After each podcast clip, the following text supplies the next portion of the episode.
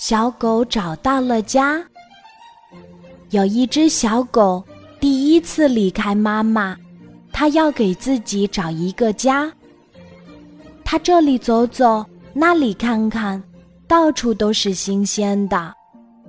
一只小蜜蜂飞过来，对小狗说：“小狗狗，我带你去逛逛公园吧。”小狗玩得很开心，可是不一会儿。小蜜蜂就扔下它飞走了。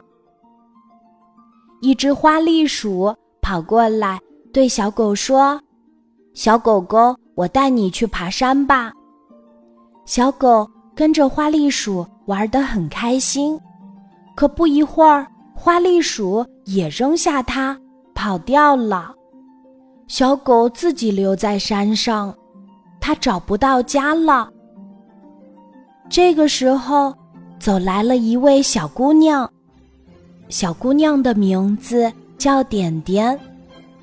她对小狗说：“小狗狗，到我的家里去玩吧。”小狗就跟着她回去了。点点的家可真漂亮呀，院子里有花有草，还有一间小木屋呢。点点说。小狗狗，这间小木屋可以给你住，啊，这是我的新家吗？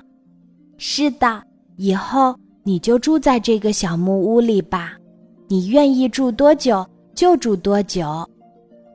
就这样，小狗找到了新家，它开心的摇起了尾巴。